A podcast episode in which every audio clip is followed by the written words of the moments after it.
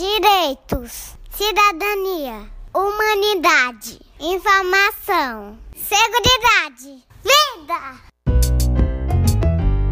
E aí, povo da internet, tá começando agora o Falando Direitos, um projeto da Universidade Federal Rural do Semiárido, a UFESA, feito para você, cidadão brasileiro.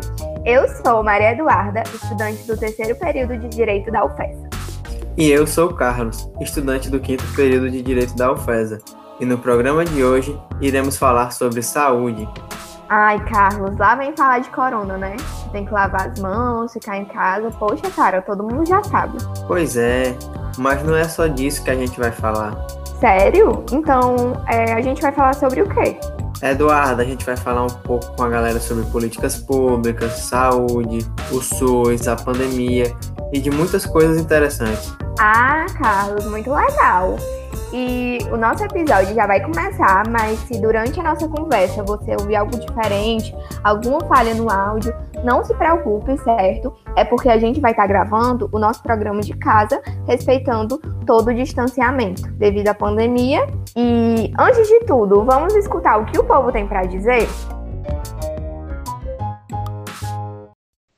Então, o que aconteceu foi que no final de 2019, eu fui no posto de saúde perto da minha casa para marcar uma consulta com o clínico geral e infelizmente eu só consegui vaga para cinco meses depois, ou seja, para abril de 2020.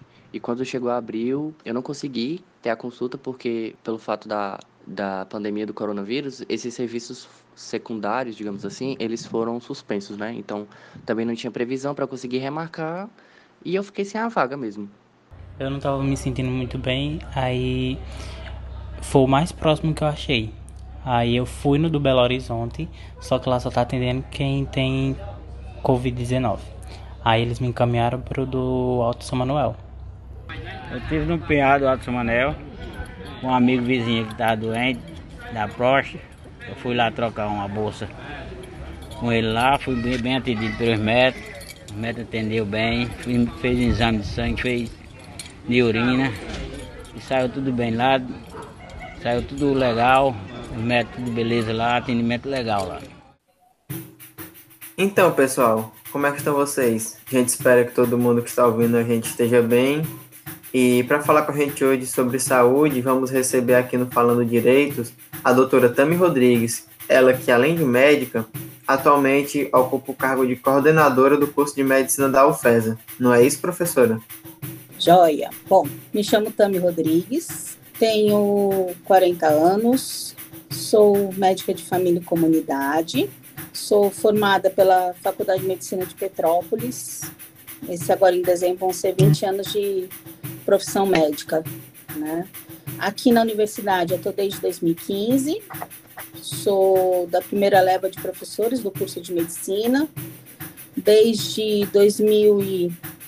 2018 estou na coordenação do curso de medicina daqui. A gestão era para ter acabado agora em junho, mas por conta da pandemia, calendários suspensos, eu ainda estou coordenadora do curso. Professora desde 2009, quando eu comecei como preceptora do internato, que é o nosso estágio supervisionado obrigatório na UERN, e em sala de aula mesmo desde 2010. E desde então, estou permeando entre docência e assistência clínica.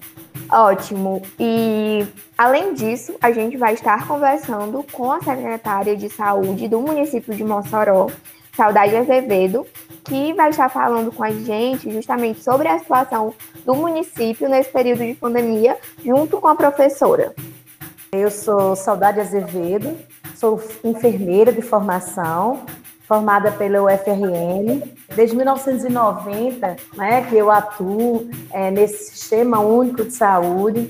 Sou funcionária pública municipal do município de Natal e tenho aí, ao longo desse tempo, atuado é, em várias áreas, auditoria, regulação, né, no, no, trânsito entre o Estado do Rio Grande do Norte, a Secretaria de Saúde do Estado e o município de Natal, e mais recentemente agora estou né, secretária municipal de saúde de Mossoró. Já fui secretária municipal de Natal, já fui secretária adjunta de Natal, já fui coordenadora de auditoria aí por um longo período. E é isso. Vamos embora fazer nosso podcast. Tá vendo aí a preparação das nossas convidadas, Carlos? Mas me diz aí, todo cidadão tem direito à saúde no Brasil? Sim, Eduarda. Porque, segundo a nossa Constituição, a saúde é um direito de todos, seja na prevenção de doenças ou no tratamento. E o Estado tem de nos dar essa garantia através de ações, através de serviços públicos.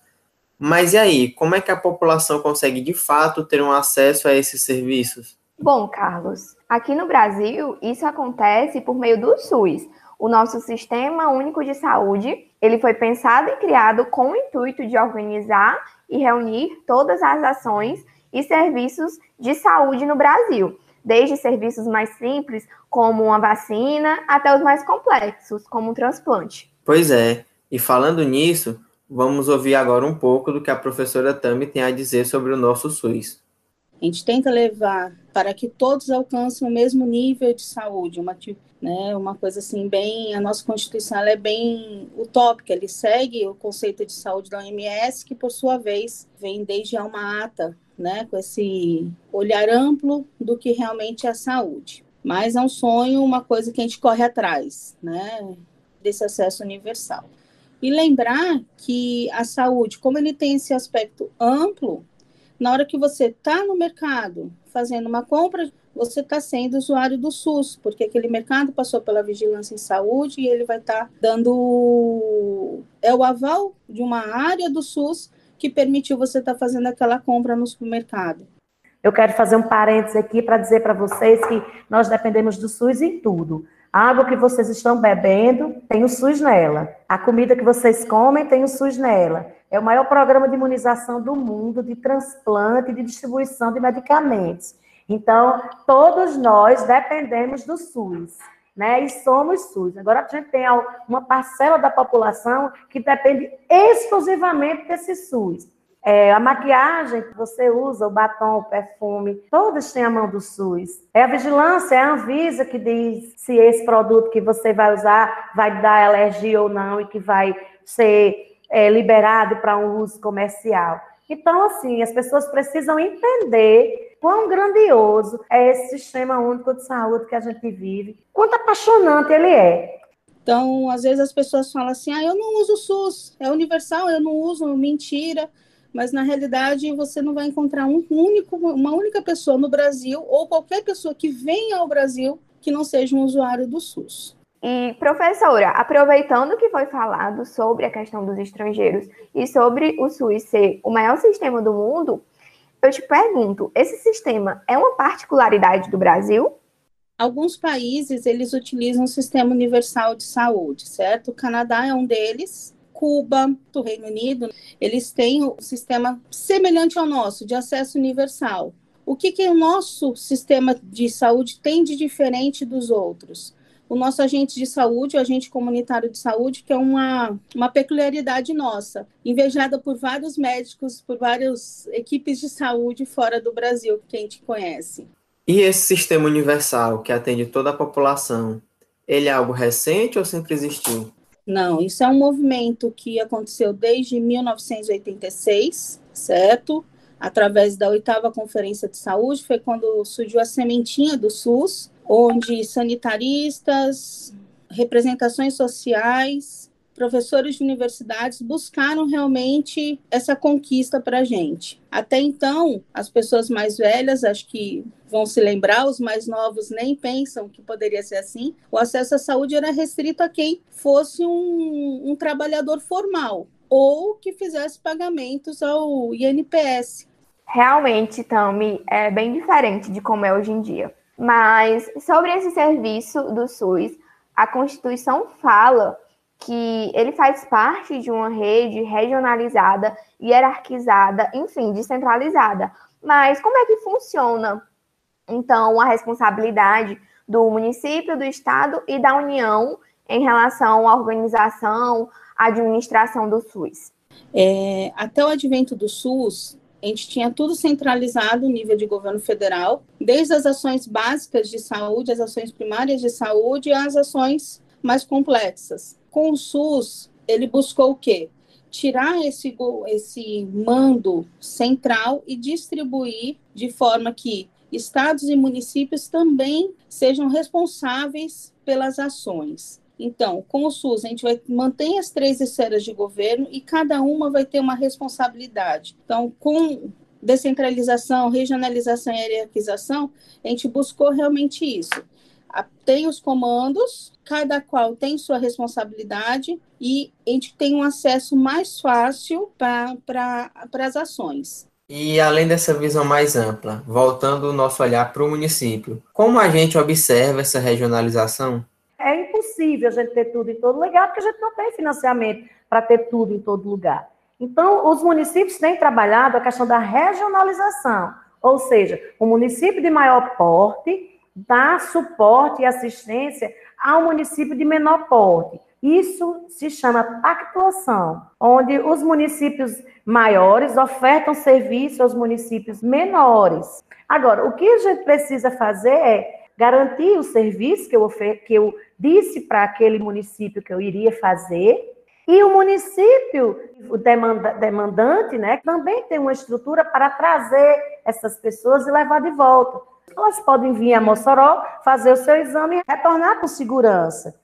É, a gente vê então que existe essa relação entre os municípios, né? Mas existe algum obstáculo entre os encaminhamentos, especificamente aqui em Mossoró? Nessa regionalização, é importante que os serviços sejam concentrados, sim, em uma região de maior complexidade. O que é que acontece? É que, por exemplo, o município compra, vamos dar um exemplo aqui, a cidade de Mossoró 10 tomografias. Não é o caso, é só um exemplo. Só que ele manda os 10 pacientes e manda mais uns 20 ou 30, que terminam fazendo uso desse serviço e não pagando por ele. E essa conta fica exclusivamente para o município polo ou para o município que recebe. Vou dar um exemplo real. Nós temos uma invasão dentro do município de Mossoró de serviços que não foram pactuados com o município, mas mesmo assim eles vêm ser feitos na cidade e que beira a casa dos 19 milhões de reais. Quem ficou com a conta para pagar foi o município de Mossoró. Então, é, isso ainda precisa ser aprimorado dentro do SUS. É preciso que, ao regionalizar, crie-se mecanismos para que o recurso acompanhe o paciente, para que municípios maiores não fiquem com essa sobrecarga, porque aí eles terminam fazendo um determinado tipo de serviço e deixando de atender a contento a sua própria população. É, Saudade, de fato essa sua fala é muito importante porque ela nos ajuda a ver como o SUS é um sistema bem maior e bem mais complexo do que só o atendimento médico que a gente normalmente procura. Isso mesmo, Carlos. O SUS é realmente algo muito maior e muito mais complexo do que a gente está acostumado a pensar. E aproveitando que a gente está fazendo essa aproximação cada vez mais com a comunidade, para além da comunicação entre o município, o Estado e a federação como são feitos os encaminhamentos entre essas unidades? É, justamente, primário, secundário e terciário, ele está relacionado às complexidades, né? É, não que no nível primário a gente não, ter, não lidamos com coisas complexas, mas ele é o, uma porta de entrada, né?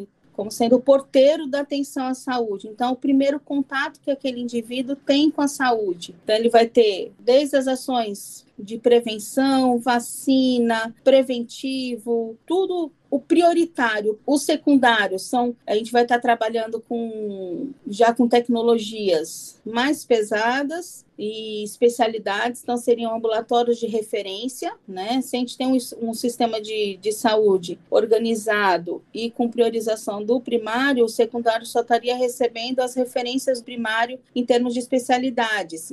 O terciário, né, ele vai estar tá englobando o quê? Grandes cirurgias, hospitais é, de maiores portes, né? São ações que estão bem mais ligadas ao nível federal. Lembrando que, com a descentralização, mesmo que esse maior aporte seja do federal, ele ainda assim ele é manejado pelo, pelo nível menor, pelo nível municipal. Então, todas as ligações, encaminhamentos, ele é feito regulado via município, via sistema municipal. E aí você falou de comunicação e eu fiquei pensando, essa falha começa em casa. Não é nem entre os níveis municipal, estadual e federal. Essa falha começa dentro da nossa própria casa, entre as unidades de saúde e a gestão, entre unidades de saúde vizinhas, entre um serviço de menor complexidade com de maior complexidade, porque a gente vive numa corda tão louca, num, numa correria tão doida, que às vezes a gente esquece quanto importante é a comunicação, a fala, a escuta qualificada, tudo isso é importante. Então, às vezes, é, nós falhamos aqui, lá na pontinha. Em casa mesmo, a gente às vezes falha nessa comunicação. Bom, já falamos de políticas públicas, falamos sobre o SUS, e aproveitando que elas trouxeram essas questões, que são os desafios pelos quais o SUS passa, acredito que o que todos querem saber é de que maneira essas dificuldades têm se apresentado durante esse grande problema atual, que é a pandemia do coronavírus. Sim, Carlos, chegou a hora da gente entender como anda né, o nosso sistema de saúde nesse período de pandemia, que está sendo tão difícil, em que ele foi afetado, como estão ocorrendo os atendimentos, quais serviços sofreram algum tipo de modificação e como as pessoas, os cidadãos brasileiros, devem agir de, diante de situações sem precedentes aqui no Brasil. É, em algum nível essa pandemia mexeu com todo mundo mas para falar um pouco mais sobre isso, a gente vai pedir uma palavrinha das nossas convidadas novamente. Professora Tami, existe uma série de recomendações para diminuir a propagação da Covid-19, como distanciamento, uso de máscaras, higienização frequente das mãos e até mesmo a suspensão de algumas atividades é, que a gente desempenha durante o nosso dia a dia. Você, como profissional atuante aqui na cidade de Mossoró, Poderia relatar para a gente quais os serviços que foram afetados de alguma forma?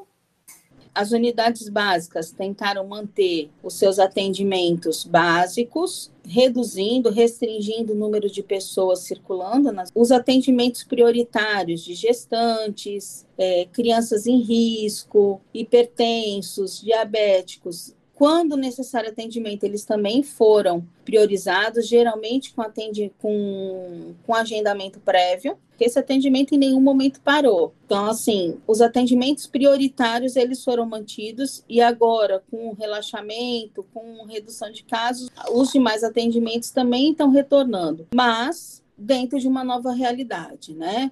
Buscando evitar aglomeração, buscando é, pré-agendamento de consultas, né? Muito mais do que antes. Secretária, em relação aos procedimentos cirúrgicos e atendimentos de emergência, como eles ocorreram e como estão ocorrendo agora durante a pandemia?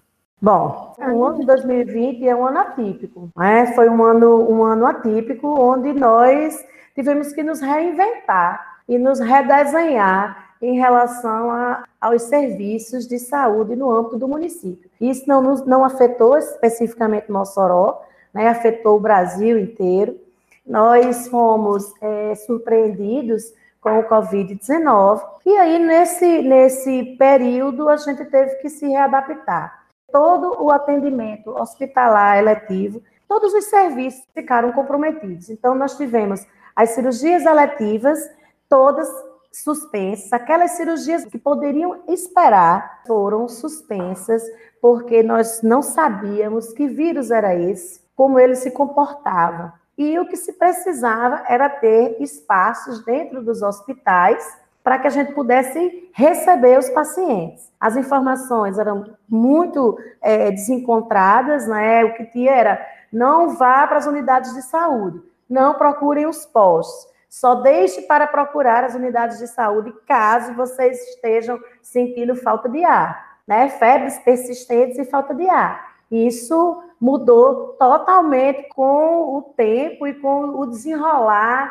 é, dos estudos, dos processos de trabalho, do manejo clínico desses usuários. Então, assim, é, foram muitas informações em que no momento era de um jeito e depois eles passaram para o outro. Os atendimentos hospitalares de urgência e emergência continuaram acontecendo. Não dá para um paciente infartado esperar. Então, as cirurgias de urgência continuaram sendo feitas, mas as cirurgias eletivas, elas realmente foram suspensas, inclusive na própria rede privada, com seus planos de saúde. E sobre a infraestrutura da rede pública de saúde da cidade de Mossoró, você poderia explicar um pouco para a gente como ela se organizou durante o período de pandemia? É, no início da pandemia, nós tínhamos 10 leitos, 9 leitos de UTI, e nós fomos para 68, num curto espaço de tempo. As UPAs nunca foram tão importantes. É, a cidade de Mossoró, ela tem três unidades de pronto atendimento, e uma delas se transformou em atendimento exclusivo COVID. É, essa UPA saiu de 15 leitos para 35 leitos clínicos, né, de observação para adultos. É, nós saímos de uma sala de estabilização, um leito de estabilização para cinco leitos de sala vermelha, com monitores, respiradores.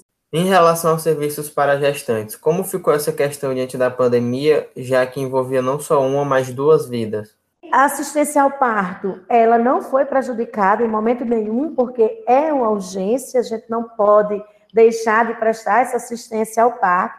Porém, a gente teve que criar algumas regras para que não, não houvesse uma contaminação dentro é, da, da maternidade, da maternidade que nós temos que presta serviço ao SUS, então a gente teve que ter muito cuidado e muito zelo. Essa maternidade, ela ficou com leitos de UTI específicos para gestantes e puérperas com Covid positivo, e o restante foi para um outro espaço que a Prefeitura de Mossoró, juntamente com o governo do Estado e o apoio do Ministério Público da Justiça Federal, nós conseguimos a alocação de um hospital com 100 leitos, né? 40 leitos de UTI, isso foi extrema, de extrema importância para o município. Alguns pré-natais foram prejudicados porque os profissionais médicos acima de 60 anos, que pertenciam ao grupo de risco, também reduziram seus atendimentos. Acompanhamento do pré-natal e assistência à gestante, estratégia de saúde da família e os atendimentos dos postos, eles tiveram uma redução considerável. Essa redução considerável se deu é, por conta do medo das pessoas. As pessoas começaram a ficar com medo de ir aos postos, com medo de pegar o Covid, e os próprios servidores também com medo dessa assistência. E resgatando um pouco a questão que a gente comentava anteriormente sobre o atendimento de maneira geral, para além da pandemia, vocês poderiam explicar um pouco para a gente como deve proceder uma pessoa que esteja procurando um atendimento que não seja de urgência, em teoria, a gente tem cobertura de todo o, o, município de Mossoró, né, em termos de saúde da família, algumas áreas descobertas, mas que são assistidas pelas unidades próximas. Então, esse indivíduo ele deveria procurar sua unidade básica ou falar com a agente de saúde para ele poder ser orientado quando e como procurar essa unidade. O que as pessoas precisam é procurar sua unidade básica. Se não for um serviço de urgência e de emergência, a sua porta de entrada é a unidade básica de saúde. Quem tem unidade de pronto atendimento, na rede de urgência, a porta de entrada é a unidade de pronto atendimento. Para fazer o seu pré-natal, para fazer uma orientação com assistente social, para buscar um atendimento nutricional, né? para pagar uma orientação. Uma unidade de saúde não se faz só com profissional médico, uma unidade de saúde se faz com bons profissionais independente de se ele é médico, enfermeiro, técnico de enfermagem, dentista, SB, agente de saúde ou de endemias. Então, a porta de entrada é sim as UBS para buscar os seus serviços e as suas orientações. É lá que nós devemos estar e é lá que nós devemos ir. E é lá que a população precisa procurar e ser acolhido e ser ouvido, porque escuta qualificada é muito importante hoje, principalmente dentro dos processos de trabalho do SUS. Saudade, agora sobre os hospitais de Mossoró. É certo que existiram mudanças e adaptações para lidar com essa pandemia. Você poderia explicar melhor para a gente como elas ocorreram e qual é a situação atual? Eu vou citar nomes. Você tem o Hospital Regional Tarcísio Mário. Ele é um hospital de trauma, mas foi aberto 20 leitos de UTI para Covid.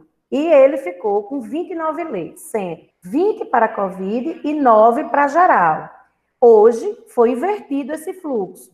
Os 20 leitos que antes era Covid passaram a ser leitos de UTI geral para outros agravos, e os nove leitos que eram de geral viraram Covid. Por quê? Há mais de 30 dias que o município de Mossoró tinha leitos vagos. Então era bem esquisito, um contrassenso para a gestão pública, ele ter fila de pacientes aguardando leitos de UTI e eu ter há mais de 30 dias 15, 20 vagas disponíveis. Então foi feita essa inversão. Os leitos de UTI eles não deixaram de existir. Eles apenas começam a voltar, né, é, fazer inversões para que a gente possa atender também os outros agravos. Porque em meio à pandemia, as coisas não deixaram de acontecer. E aí a gente vai reavaliando. Cada mês, cada semana, a cada 15 dias, a gente vai reavaliando né, os cenários, porque infelizmente a gente está vivendo que cenário. Nós estamos trabalhando com o cenário de hoje, amanhã é outro cenário, depois é outro cenário, até a gente juntos vencer isso que nós estamos passando.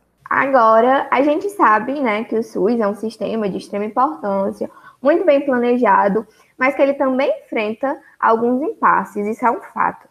Eu queria saber se vocês poderiam esclarecer para a gente um pouco sobre esses desafios que o SUS já enfrentava em períodos anteriores e vem enfrentando agora durante a pandemia para mim, o SUS não é que ele tem um limitante como o acesso, mas o maior limitante dele realmente é a utilização de verbas, a forma como ele está sendo gerenciado, né? É a forma como você está implantando os serviços, como você está gerenciando as suas verbas, para onde você está se dedicando realmente o olhar. Aqui em Mossoró, se a gente pensar em aonde foram os gargalos, foram internações? Foram, foram atendimentos? Foram, mas foram também nas unidades básicas, onde a gente não tem as equipes completas para dar uma assistência maior e evitar que aquele indivíduo chegasse a outros níveis. A gente viu o, o quão frágil é o manejo de uma epidemia, de uma pandemia como essa, vivenciando as, as inequidades sociais que a gente tem, né? desigualdades sociais que a gente tem. Então, o investimento social seria muito mais importante, acho que seria, deveria ter sido o prioritário do prioritário para a gente conseguir lidar melhor com a pandemia a saúde ele caminha junto, mas o social ele deveria ter sido e acho que ainda é um dos meios que a gente precisa alcançar para poder lidar com a maior parte das nossas mazelas. Então, secretária, nós sabemos que a senhora faz né, a gestão do serviço de saúde pública, mas conversando com o nosso público, a gente notou diversas reclamações relacionadas ao serviço privado. E essa dificuldade em receber atendimento, mesmo particular, afeta o SUS de alguma maneira? Vamos lá. A gente precisa separar as coisas, né? A rede privada, ela é complementar ao SUS. Você tem os serviços da rede privada, que você precisa considerar que houve uma crise financeira no país, e essa crise financeira fez com que as pessoas migrassem do serviço privado, muitos deles de planos de saúde, diretamente para o SUS. E isso tem um impacto muito grande na assistência. Se, por um lado, eu preciso melhorar a qualidade do meu serviço, por outro, incha mais ainda o tão sofrido Sistema Único de Saúde, porque eu, eu, a minha fala é, inicial é que o SUS é para todos, mas não é para tudo, porque não dá para ser para tudo.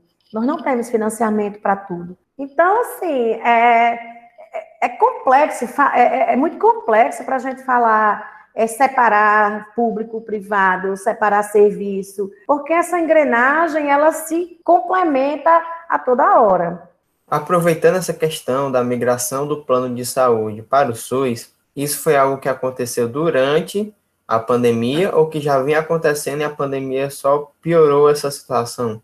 É, na verdade, isso não vem acontecendo agora, da pandemia. E isso já vinha acontecendo aí desde 2000 e final de 2018, início de 2019, é, com essa crise financeira que o Brasil vinha atravessando. essa migração, ela já vem acontecendo aí ao longo de mais de um ano. Então, assim, muitas pessoas deixaram de ter plano. E aí, famílias inteiras, inclusive, deixaram de ter plano. E isso não vem acontecendo de agora, não foi exclusivamente por conta da pandemia.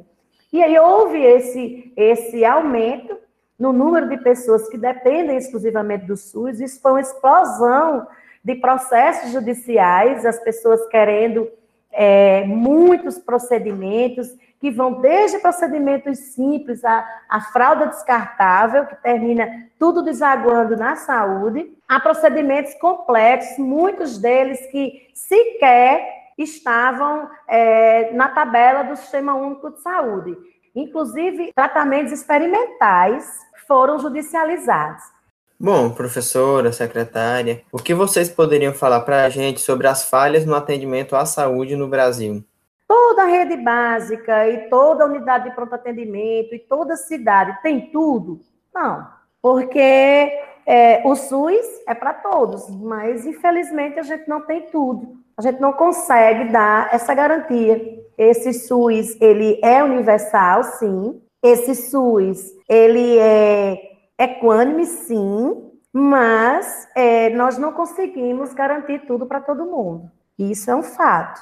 E nessa época de pandemia, alguns atendimentos não fugiram dessa história. E isso é grave, porque a gente não consegue dar esse atendimento integral. Às vezes no consultório a pessoa vem para falar para mim: "Ah, eu prefiro pagar consulta e tá aqui porque o médico da UPA". Eu falei assim: "Não, mas eu sou uma médica da UPA também, já fui uma médica da UPA. O atendimento que eu dou aqui não é diferente do que eu dava lá, né? Aí a pessoa fica olhando, olhando, olhando, né? Mas segue, segue a vida. Para mim, não é o sistema em si que está levando a limitações, mas o gerenciamento dele.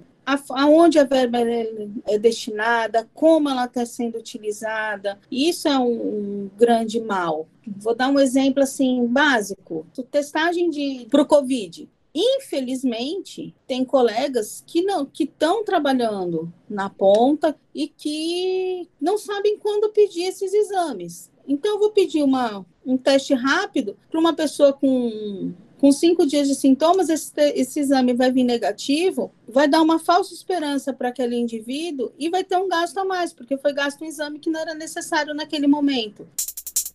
Bom, já nos encaminhando para os momentos finais desse nosso bate-papo, eu gostaria de saber de você, Saudade, quais as expectativas de um retorno à normalidade dentro do âmbito da saúde pública? Eu tenho a impressão que as coisas nunca mais voltarão ao normal. É, as pessoas hoje elas têm uma consciência maior na questão da, por exemplo, da higienização das mãos, do uso de máscaras, de manter um distanciamento. E agora retomamos tudo é, devagar, mas abrindo todos os serviços possíveis, inclusive com o retorno das cirurgias eletivas no município, que já começaram a ser agendadas. Nesse momento, o que se espera é que se anseia por uma vacina. Então, quando nós tivermos uma vacina efetiva e eficaz e que a gente comece a, a fazer essa vacina em massa, disponível para o SUS, disponível para as pessoas, a gente vai se sentir mais tranquilo para retomar as nossas atividades. Mas né, as coisas já estão voltando. Aquilo que foi reduzido retoma hoje, é, agora no mês de agosto, com todas as suas atividades normais. Normais entre aspas, né? Porque, como eu lhe disse, eu não acredito que nada mais será como era antes. E sim, o Covid, ele um dia vai virar um agravo, como o H1N1, como a AIDS e como outros tantos. Muito bom, secretária. É, a gente comentou sobre as questões que remetem à importância do SUS aos impactos causados pela pandemia e que muitos jamais serão revertidos, né? Também falamos da busca por um atendimento de saúde integral e universal. E, por fim, eu gostaria de pedir que vocês duas deixassem suas considerações finais a respeito disso tudo. Qual a mensagem que vocês querem deixar para o nosso público? Em relação a direitos de saúde, o que eu peço para a população é assim, que eles se engajem realmente na proteção do que a gente tem hoje, há alguns anos foi lançado a defesa pelo SUS, né, o Pacto pela Saúde. Eu acho que a gente tem que resgatar isso, das pessoas realmente lutarem pelo Sistema Único de Saúde, comecem a dar a real importância que ele necessita, né? Hoje, se vocês pensarem realmente em pandemia, quantas pessoas não foram desempregadas, não perderam seus empregos agora, né? E quantos desses tinham um plano de saúde, quantos desses perderam esse plano e agora vão ser absorvidos pelo SUS? Então, é um momento, mais do que nunca, da gente lutar pelo nosso sistema de saúde. Ver, lógico, tem coisas ruins, tem as coisas ruins que acontecem, tem, mas vamos ver o quão grandioso ele é. A gente precisa desses engajamentos. O SUS nasceu por conta desse engajamento. Então, buscar realmente onde está o Conselho Municipal de Saúde, o que, que eu posso estar fazendo, como eu posso estar participando, acho que esse seria um, um grande ganho para toda a comunidade, para toda a população. A minha opinião é que o SUS sai mais forte. Imagine como seria se não fosse o SUS. O SUS sai mais fortalecido, o SUS sai mais reconhecido, e eu vejo isso dentro da nossa cidade que as pessoas conseguem nos enxergar hoje, quanto servidores públicos da saúde, com outros olhos.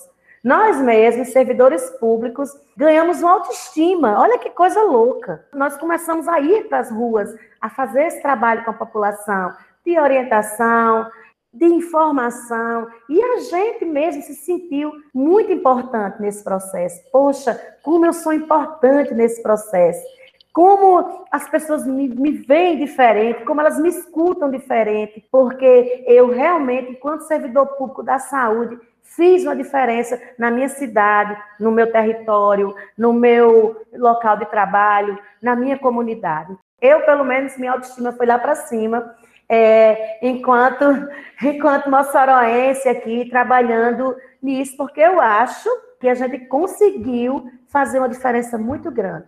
Nós tivemos perdas, sim, mas isso não foi falta de efetividade no trabalho. Foram coisas que é, a gente passou porque é, é, é, o novo. Né? O mundo passou, os Estados Unidos passou, a China com a tecnologia dela, com o conhecimento dela, com o estudo dela passou. Mas o SUS sai gigante dessa história.